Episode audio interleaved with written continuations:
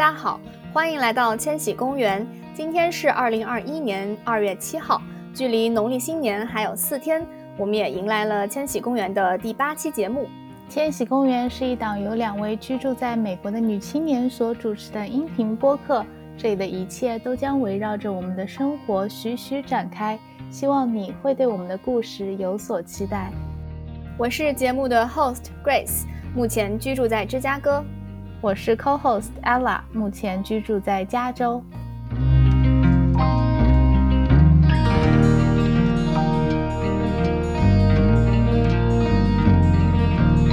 欢迎大家今天来我们的节目。今天我们要来聊一聊旅行，围绕着我们各自不同的旅行，我们看到了不一样的世界，经历了有意义的事和值得纪念的人等等。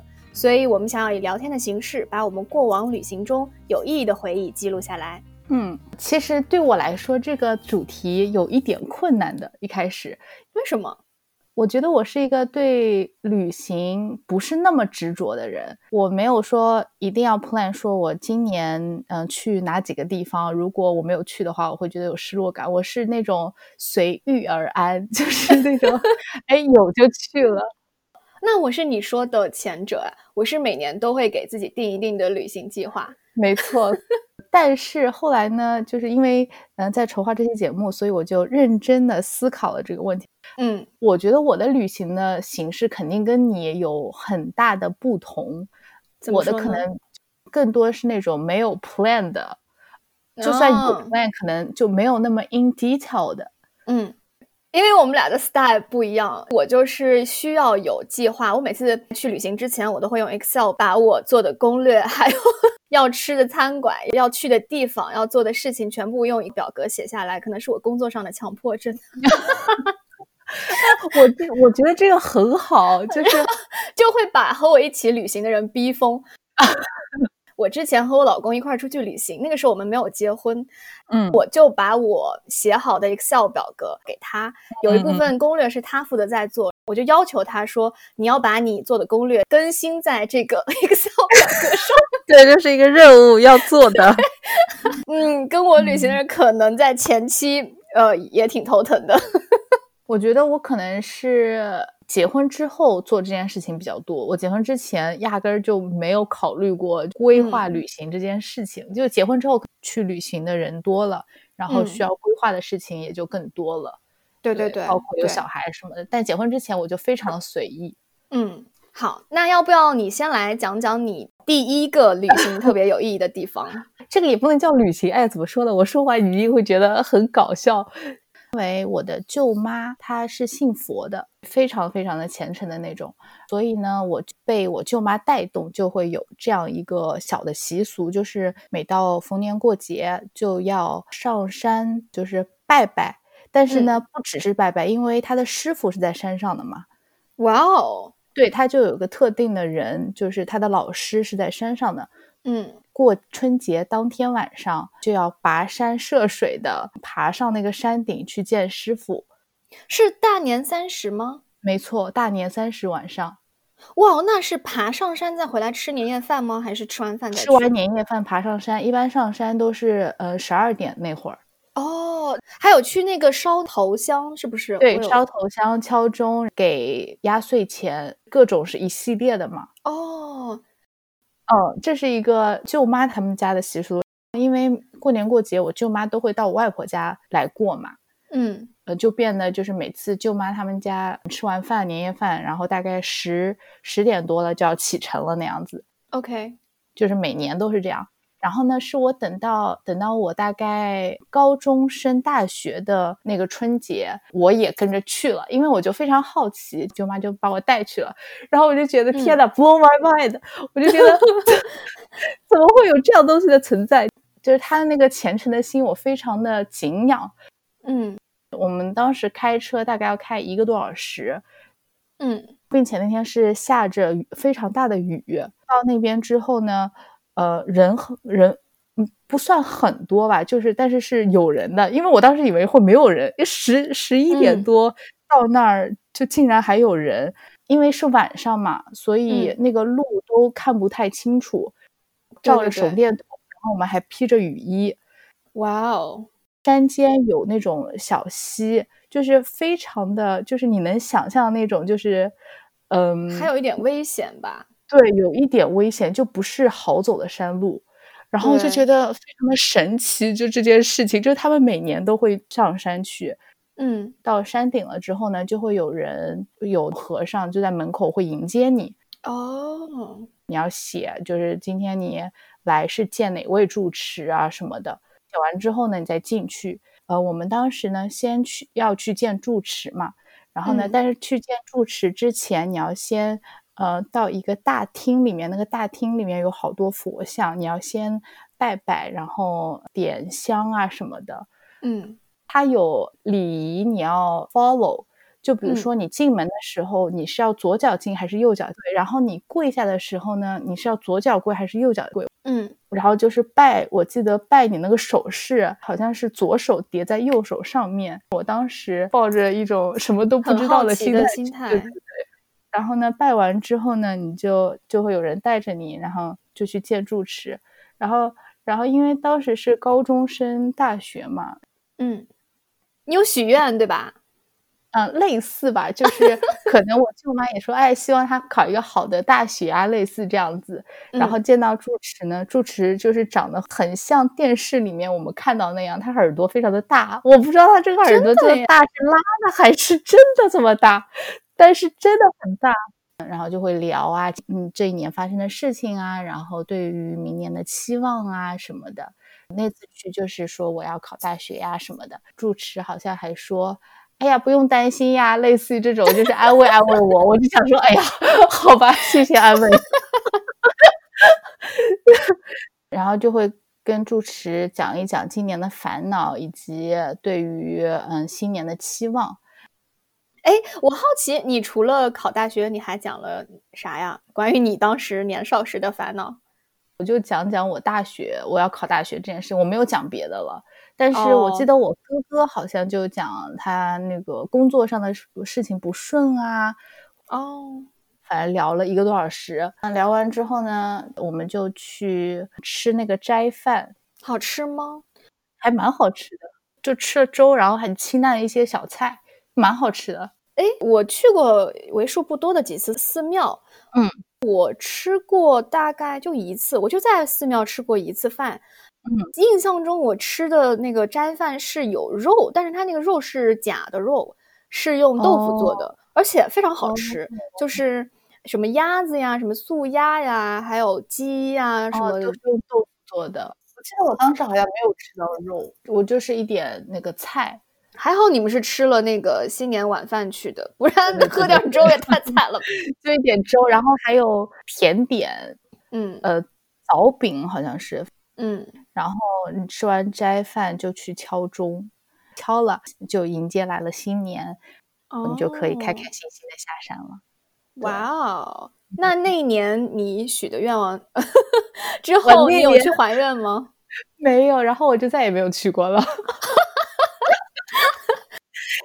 我在国内旅游的时候去了别的省的一些寺庙，嗯，印象中有人告诉我说你不要轻易许愿，还是怎么着？就是说好像如果成真得回去要还愿，好像是有这么一说。哦哦，我不知道哎，因为我的舅妈她每天早上都会念佛嘛，嗯，隔一段时间都会去，就是有事情的话，隔一段时间都会去拜拜，然后会去找他的师傅。相当于替你还愿是吧？有可能吧，可能也帮我还了愿了。不错不错，嗯，哎，这听起来是很特别的一趟旅行，嗯，很神奇的一趟旅行。嗯，那你后来几年为什么没去了呢？因为好累的，你知道吗？那天因为爬那个山，然后又下来，下山真的是比上山难很多，特别是晚上嘛，可能又加上下。那个下雨，嗯，对，然后我就就再也没有去过了，这样好像不太好。没有啊，我有些人在你生命中就是一次经历，一次体验，嗯，那一次挺美好的，就我觉得就 enough。对，其实现在想想，如果有幸再回去，然后我还会再跟我舅妈再去一次，就是以不同的心态去了，可能带上我小孩，让他也痛 苦痛苦。让 他也感受一下。嗯，是我每次回国，如果到北京，我都会想去故宫。嗯，可能也是，我觉得和你这个很相同的心态，就是你在不同的时期去，可能会有不一样的感受。嗯，没错。嗯，对，这是我的国内的一个我印象比较深刻的一个经历，一个旅行。那你？的就是规划好的 那些旅行，我来听一听。好呀，低调。嗯嗯，我本来想讲一个，在国内和我妈在我出国之前，就我妈呃去送我，我是从上海走，然后在我出国之前呢，我们特地在杭州住了一周，然后那一周就觉得好开心，我们从杭州的内湖玩到了外湖，哦，还去农家茶园采茶什么的。这个对于我来说是我目前觉得最有意义的一次旅行，嗯，但是呢，我没有选择把这趟旅行单独的列出来，是因为这趟旅行对我来说过多是从我的情感出发，嗯，太过于个人化，所以我就转到了另外几个我觉得还。听众的角度来讲是挺有意思的地方。嗯，那我选的第一个地方呢叫做 House on the Rock，在 Wisconsin，嗯。我自认为我还是算是去过美国很多地方，然后在我所有去过美国的地方当中，我觉得这是最特别的一个。它算是一个老顽童的家，应该是大概一百多年前，一九一二年开始修建的。这个老顽童叫 Alex Jordan，然后他整个家呢是修建在嗯山上，那个山上正好有一块大石头。嗯，他有名的原因有好多，那其中最突出的一个是他修了一个。玻璃的栈道从那个石头上伸出去，大概有五点五米长。站在那个走廊上望出去，就是全是森林。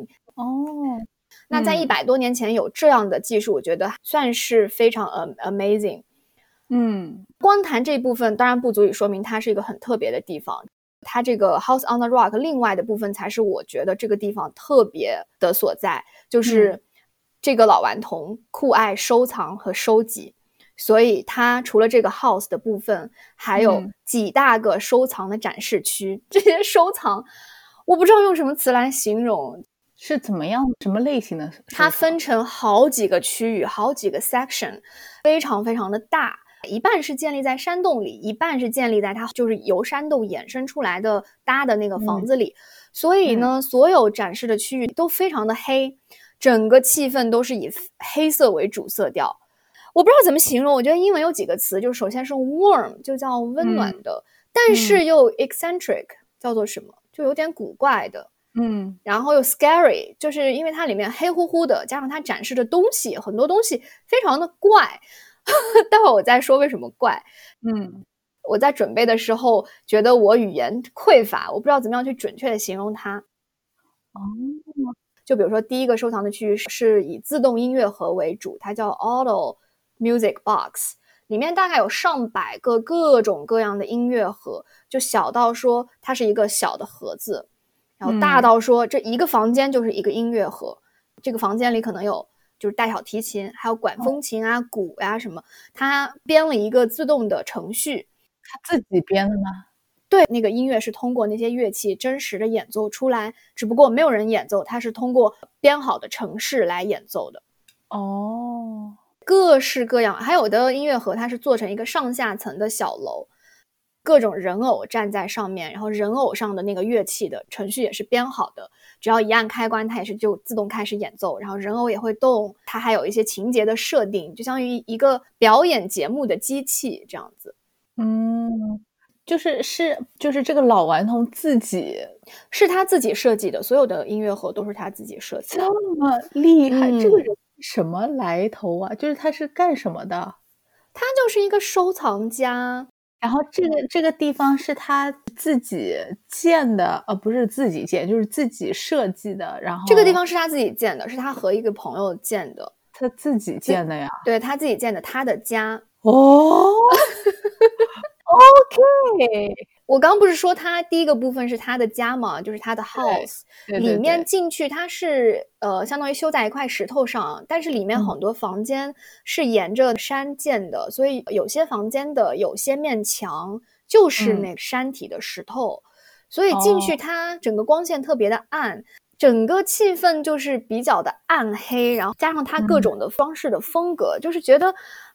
我英文那个词 eccentric 是很好的形容，但是单纯翻译成古怪是并不准确的。我认为，就就这个地方来说，好，那那我接着讲他收藏的区域啊，这个音乐盒是他的一个收藏区域，完了就到另外一个收藏区域，就是一个圣诞小镇，它是把那个十九世纪的一个街景进行了一个写实的还原，嗯，应该是算十九世纪圣诞节的一个街景，嗯，大概有几条街道。按照一定倍数的缩小，也没有缩的很小，大概就是现实生活的零点七倍这个样子。嗯，有餐馆、有理发店、有餐厅等等等等。嗯，这个晚上非常 warm 的一个圣诞街道，然后通过在那几条街上走，就可以感受到十九世纪是这个样子的。就十九世纪的理发店是什么样子的，十九世纪的餐厅是什么样子，大家都吃什么，还挺有意思的。这个这个部分的展区，嗯。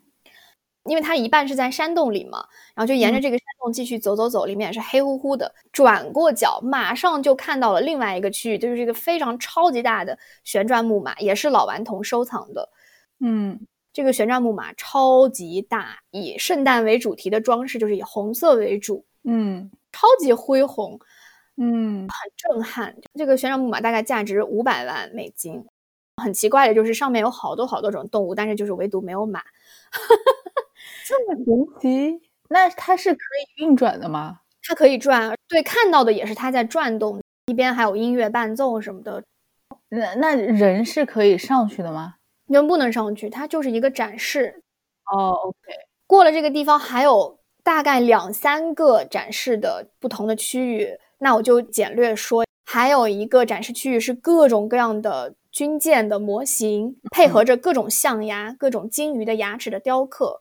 大概有上千个，我觉得在军舰那个 section，然后还有什么芭比娃娃，就各种年代的芭比娃娃，它有十九世纪的洋娃娃，还有日本的洋娃娃，各种各样。这个是另外一个 section，还有一个 section 是各种皇冠，就是皇家的那些手杖呀，各种 jewelries，就是就是 bling bling 的那些项链啊、耳环。哇，看完这个展，呃，不是展，就是把所有的这个收藏的区域走一遍，就觉得哇，怎么会有这样的地方？非常词穷，不知道用什么什么词去形容。关键是它整个是一个非常暗黑的风格，嗯，极繁，它是极简的那个对立面，叫极繁，很多东西非常的繁复。嗯，我昨天去它的官网上看了一下。嗯，就很多美国人去怎么样评价我？其中看到一个词叫他们用的是 dusty，就是充满灰尘的那个感觉。确实，里面因为特别的暗，很多东西呢，它就是旧旧的就陈列在那里，但是又非常 creative。也有人写到说 creative，嗯，我自己认为是一种暗黑加上很可爱，然后非常 blow my mind 的这种风格。嗯，它门口还放着个金属酒壶的雕塑。有点像是哈利波特那种，就是飞着龙啊，爬在那酒壶上。通过门口这两个雕塑，就感觉到它整体的风格，就像是打开了一个潘多拉的盒子，进入到另外一个世界。而这个世界跟我们外面的世界是完全截然不同。哦，在 Wisconsin 哦，对，在 Wisconsin，好像这个是个比较小众、冷门的点。不过。没有听说很多人去，但是我认为它很值得去。嗯，这个地方算是美国很特别的地方，都和我之前去的地方不太一样。感觉是一个偏设计感，但是这个设计又和嗯摩登的设计不一样的那种。对对对，嗯嗯，我推荐你去。哎呀？因为我们很喜欢 road trip，就是开车。你们这几年是不是都以 road trip 为主呀？对啊，我我不是很爱坐飞机，然后到达一个点，然后就感感觉就是跟完成任务一样，我不是喜欢那种感觉。然后我就我觉得 road trip 还蛮适合我的。嗯嗯，那要不要你来？你下一个是 road trip 吗？不是，好吧。我的下一个呢，我的第二个想要说的一个就是跟我们全家一起去的，跟小孩儿，然后跟我老公的姐姐和跟我的两个侄女一起去的。你猜一下去哪里了？很简单哦。哦，迪士尼吗？对。还能去哪里？嗯，可以。这是我们第一次这么多人一起去玩十多天的那样子。What？你们一共去了十几天？Oh my god！十二天好像。哎，那我呃，我先问你一个问题：你们玩到第四五天之后，有没有觉得极度的疲乏，然后不想再玩了？哦，我跟你说，不用四五天，我第三天我就累趴下了，我就想说，我们可不可以现在就回家了？你们是去佛州的那个吗？对，我们是去 Florida 的，我们就开过去。我们当时去了四天，嗯，因为我们不是爱做功课嘛，然后把所有的路线都计划好，嗯，每天去都都是暴走模式。第一二天非常的嗨，非常的兴奋，晚上那个烟花秀我们都去，去到第三天我们连烟花秀都不去了，就觉得 实在是太累了。真的，就是特别是我们带着小孩儿，就是我们嗯，为什么计划一个多礼拜快十十天的旅行，就是因为我们带着小孩儿，我们不想太赶。嗯，你们当时有住在 theme park 里面吗？嗯，我们有住在园区里。我们呢是这样的，我们就是住在园区的外面，但是就是很很近。嗯。然后一开始也像你说的，非常的兴奋，几个小孩也非常的兴奋。然后我们先去的是那个 Magic Kingdom，嗯，因为就是感觉，嗯，那那边应该要比较好玩一点。我就是我们排的 priority 是那个 Epcot，就是最后一个，因为我们就觉得那个可能，嗯，就没不一定对没什么好玩的。然后呢，那个我们先去的 Magic Kingdom，然后还有就是 Animal Kingdom。然后呢是那个 Hollywood，我们带上小孩，痛苦的就是首先呢就东西多是一个，然后呢排队很长。你们当时就是 我，我就我就觉得这个这个很不合理，这个排队这件事情。对我跟我老公去的时候，每天都在感叹的是，是说我们要不要要小孩儿，因为我们很同情带孩子去迪士尼的家长。我们在园里看到这样的很辛苦的家长，我们都会想说，如果我们以后带小孩来，会是怎样的累？因为我们自己没有带小孩，就已经累到 每天回到酒店，我们就直接想洗完澡赶紧睡觉。嗯，还别说你们这个带着孩子去个十几天，我认为哇，真的是一项浩大的工程。对啊，而且你知道，我们因为没有做太好的功课，就是我们有做一点功课，而且这个这个主要的那个 schedule 也是我稍微看了一下，然后呢，但你知道我我这个人 就是各种粗心，就是我们的那个 fast pass，我是当天早上才搞的。第一天我们去 Magic Kingdom，然后那个 Fast Pass 我是当天早上才搞，我就想说啊，怎么都已经被 take 了，没有东西可以玩了，然后我们就只能就第一天就是好玩的那个，我们就只能就是乖乖的排队，真的就是我们第一天玩了，我记得就去 Magic Kingdom 玩了两样东西，早上一个，下午一个，因为中午他们得睡觉。你们一天就玩了两个 ride 吗？对，一天只有两个。妈呀！就是这就是为什么，我就想说，哦，还好我们这次 trip 有一个礼拜，要不然根本玩不完。哦，就是对，就是你看，这就是不做功课的 问题，对吧？因为 fast pass 是要提前九十天还是多少天才可以登录进去选嘛？然后我老公是定着闹钟，那天五点钟起来定的 fast pass，对。好吧，这个真的是这个是我不对，这是这个我根本就没有查清楚这件事情。因为像一些特别火的 ride，嗯，五点钟起来，一瞬间就没了，都没有抢到阿凡达的。哎呦我天呐。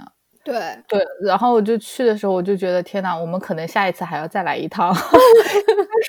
因为当时我的规划比较烂，对于大人来说是非常 stressful 的。其实，对我就在想，我靠，我们这个这个玩玩，下一个去哪儿？然后该如何规划？可能我们在这儿排，要不要另外几个大人去那边排？这样会快一点。嗯，我根本就没有 enjoy 整个过程，就处于一个赶 schedule 的一个一个状态。所以这次旅行就是为什么我印象深刻，因为我以前都不是这样的，就是我不是这样的人，然后一下子。就是让我处于这个一个非常嗨的一个状态，然后搞这个 schedule，我就觉得啊，天呐，嗯，就是虽然这个 I have to do this，但是就是我并没有 enjoy 这个旅行的过程，所以我们的 plan 就是下次再去一次。然后呢，只有你和你老公应该 没有没有，就是还是会带小孩去，就等他可能等等再大一点，女儿再稍微大一点，然后再去一次，那时候呢就会有前车之鉴，对不对？然后呢，我们可以更好的 plan。嗯，包括我，我都没有去那个晚上的烟火，因为小孩要睡觉，我就说那你们去吧，就我和女儿两个人，就是我哄她睡觉，然后我就在宾馆里面就听着那个烟火。就可凄凉了，你知道吗？这一趟应该也花不少钱吧？对啊，花了上上好几万，因为我们人多嘛。对，就我就听着那个烟火，就觉得哎呀，太痛苦了，带着小孩。嗯，带着小孩去迪士尼是世界上最辛苦的一件事情，而且在礼物店，很多小孩进去抱着一堆礼物出来，就是 I want this, I want that。看着他父母，我也头疼。嗯，你们两个去的时候有觉得你们想要下次两个人再来一次的感觉吗？嗯，没有。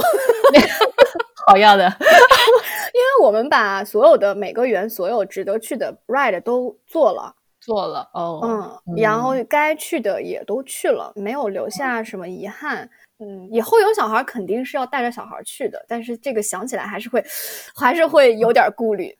真的是要像你这样子把规划做到极致，才不会出现就是你到那儿之后发现，哎呀，这个没有搞好，然后呢，小孩又处于一个非常嗨的状态，然后这真的是整个 trip 就会非常的崩溃。嗯，但我觉得对小孩来讲，他们自己很开心。对对对，很多事情可能就是在小孩的时候去做。才有意义。就我我很喜欢《哈利波特》嘛，嗯，小时候就特别爱看这个书。然后那个是哪个园里有卖那个魔杖的？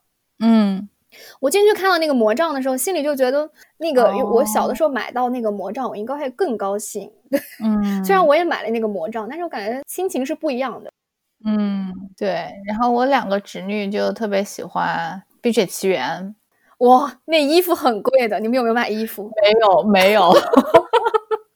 好，就是我觉得他们好的是，嗯，他们会要一样东西，他们可能会表达他们要的情绪，但当我们说要走或者是不能买的时候，他们不会闹，就是所以还好。哦，那好，我是对这个好像没有太大的，因为毕竟《冰雪奇缘》它出来的时候，我们都多大了？我没有，我我我对那个《Let It Go》没有什么感觉。对，但是小孩对他们来说，就是他每天都在家里唱的就是《Let It Go》，搞得搞得我女儿每天在家里唱的都是《Let It Go》了，我属于崩溃当中。Anyway，那次旅行十几天啊，你们都是请假的吗？对，哇哦，哇哦，请假请请 PTO，真是为了孩子豁出去了。然后两个老的那就更不用说了。前几天的时候还好，之后几天都是坐在那儿说：“你们去吧。”你知道，一到园里面，好一个地方坐好了，开始玩手机了，说：“你们去吧，拜拜。”要看什么东西，我们看着。嗯，Anyway，对，非常 stressful 的一次旅行，我能想象。好，那你的下一个只就是非常印象深刻的旅行是在哪里呢？嗯，我我我准备的第二个呢是迈阿密的 South Beach。嗯，我挑它并不是因为它的这个地方的特别，是因为我前后两次去过这个地方，嗯，分别是二零一二年和二零一九年。第一次去呢是我我当时在读研，我读研的一年级，嗯，是和我室友去的，属于学生时代的旅行。然后第二次去呢是和我老公去的，是在二零一九年。嗯，为什么想特别的说这两趟旅行呢？是因为我前后两次去，一共间隔了七年的时间。这七年两次去同样的地方，就相当于是嗯，见证了美国社会的沧海桑田。嗯，第一次去呢是住在一个呃青年旅店里，一共在 South Beach 住了三天的时间。哇，那三天就感觉好幸福。我们就是在海滩上玩啊，然后在海滩边的餐馆吃饭呀，嗯，然后它附近有一些小镇，然后我们就在小镇各种有意思的店逛来逛去，还误打误撞的就走进了一个就是私人岛，上面是一个超级富豪的那个 summer house。我们去的时候，那个岛上基本富人还没来住，反正就是很好玩，就感觉一切都是就什么海岛的微风啊，就阳光、空气、椰子树，就特别的美好。我和我室友躺在沙滩上聊天，嗯，聊到说，哎，我们什么时候能毕业，什么时候嗯找到工作等等，就对未来是充满了美好的想象。嗯嗯，然后那趟那三天，我们可以自由的走来走去，甚至就是可以在青年旅店和几个古巴姑娘一起吃早餐。我还记得吃的是 bagel 和那个呃佛州那个大橙子，就没有过任何担心，也没有任何的 concern，一切都是非常自然。但是第二次去的时候就完全是不一样的状态，因为二零一七年就在那个 South Beach 的一个 bar 里就发生那个轰动全美的那个枪击事件嘛，嗯，有不少伤亡。我们去的时候是一九年，正好差不多是两年之后吧。我们是一九年是傍晚去的，我们是沿着当年吃饭的那条餐馆的路走一走，一走进那条路就觉得气氛完全不一样，就觉得哇，是一个完全不一样的地方了。就沿路全部是警车，就闪着警灯，然后是那种明晃晃的蓝色警灯。我们是走在街道的外侧，因为街道里内侧是餐馆，聚集着非常多的人，但是我们不敢靠近，空气中弥漫着那种危险的气氛，非常恐怖。虽然有很多人，而且呢也有就震耳欲聋的那种 DJ 在放音乐，哦，就大家是在狂欢的一个状态的 DJ 的音乐这样放着，但是警察的车在那儿蹲守着，嗯，就觉得是一个很魔幻的地方，嗯。所以我们大概走了五十米，就觉得嗯很危险，对，不敢再走了，然后立马就返回了。嗯，透过这两次旅行，像是在万花筒里看到美国近几年来社会上的一个缩影。嗯，我会想到说这个社会正在经历什么，然后将进行怎么样的一个变革。呃，现在的撕裂和仇恨要怎么样去愈合？我们的未来要走向哪里？等等。回到酒店，就心里有一个深深的问号。嗯，你有这个感觉吗？现在的美国是完全不一样的状态。我觉得这八年来这样的事情，让我觉得就是我现在听到这样的事情，并不觉得非常的。就之前我可能会觉得天呐，现在我可能会觉得哦，嗯，可能在一定程度上你已经习以为常。对，嗯，这个好可怕呀！现在想想。就仔细想想的话，是是也，但是对于我们正在经历这个社会变革的人来讲，这是一个很无奈的心态。嗯，我们又能怎么办呢？对吧？嗯，而且你没有力量，你不知道如何改变，也没有办法改变。对，所以我我感觉是我不知道未来要走向哪里。嗯，它还是我期待的未来吗？就是这是一个问号。嗯嗯，好，这就是我的第二个。这是两趟 trip 吧，反正我我就呃想通过两趟 trip 的对比来呃讲一下为什么这这两趟 trip 对我来讲是一个特别的旅行。那我们过渡到你吧，你来讲第三个。好呀，我的第三个第三个这个地方是纽约。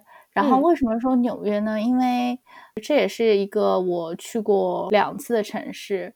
第一次呢是我还没有结婚太久的时候去的。嗯。还有一次呢，是我呃生了小孩之后，跟我爸爸妈妈没有小孩去的一次。嗯，跟我老公去的那次呢，我是处于一个完全就是没有 plan 的状态嘛，就像我刚刚说的，就是我之前没有小孩之前，我就是这样的一个状态。嗯，然后呢，可能整个 plan 都是我老公搞的，就是要去哪里啊，然后我就只是跟着玩屁颠儿屁颠儿的那种感觉。然后。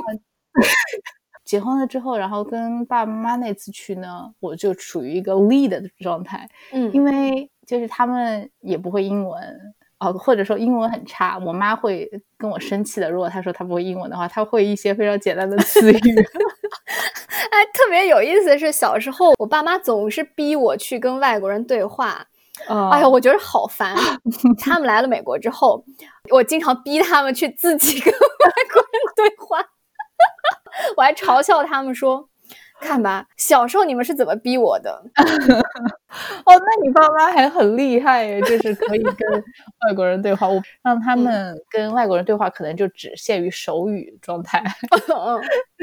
Anyway，然后第二次就是属于我立的状态，因为那次我爸爸妈妈来，就是我就给他们规划了一个从亚特兰大开始回到亚特兰大的一个 trip，其中有一站就是纽约。嗯，我也是通过这两次对比吧，有一种嗯，我长大了的感觉。对，我刚才讲这句话的时候，我就有点啊，有点那个泪流满面，没有了，就是嗯，就有一种。嗯，我长大一级，就是我爸妈老了的感觉。嗯，我就能明显感觉到，我带他们去的时候，我好像带了两个 baby，就是因为他们会非常紧的跟着我，他们怕丢了。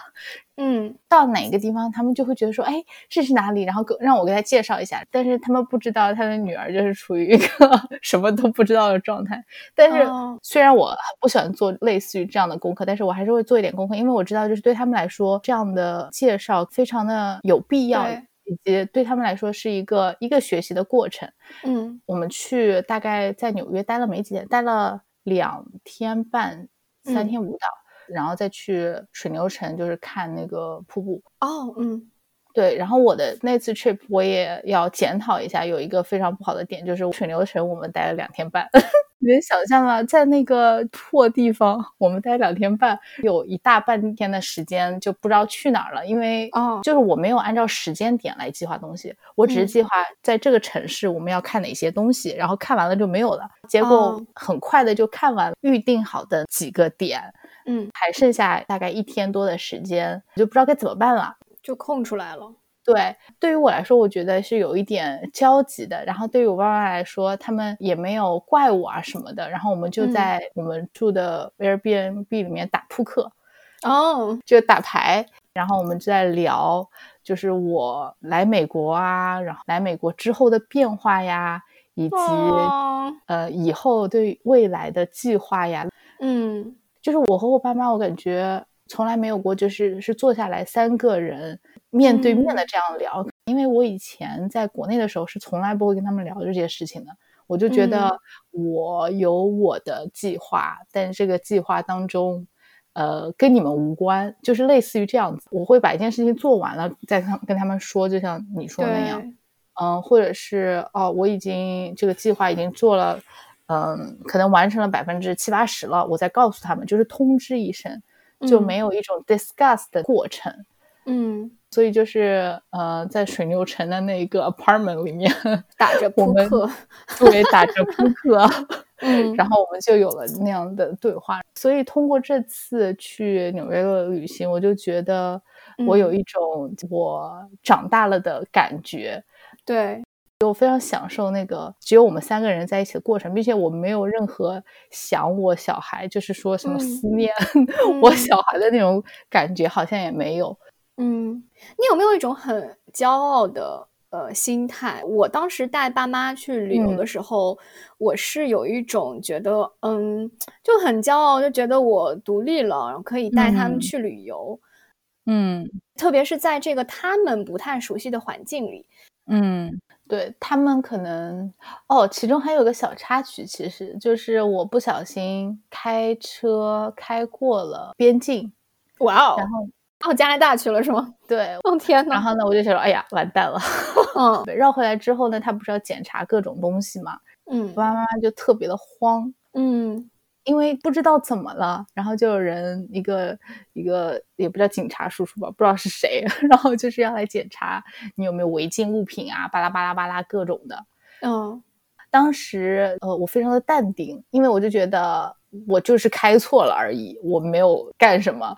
嗯，但是他们就是处于那种比较紧张的状态，然后我还安抚他们，所以我就觉得嗯，我真厉害。嗯，对。哎，我有一个类似的经历耶，就是我和我爸妈当时去拉斯维加斯玩，嗯，然后在呃拉斯维加斯的酒店一楼不是全都是那个赌桌嘛，嗯，有一个赌桌是扔骰子，然后我不知道他是怎么玩，可能是比大小之类的，嗯，我和我爸妈就很好奇，那个桌子旁边围着一圈各种各样的人，他们好像是分成两派在比大小。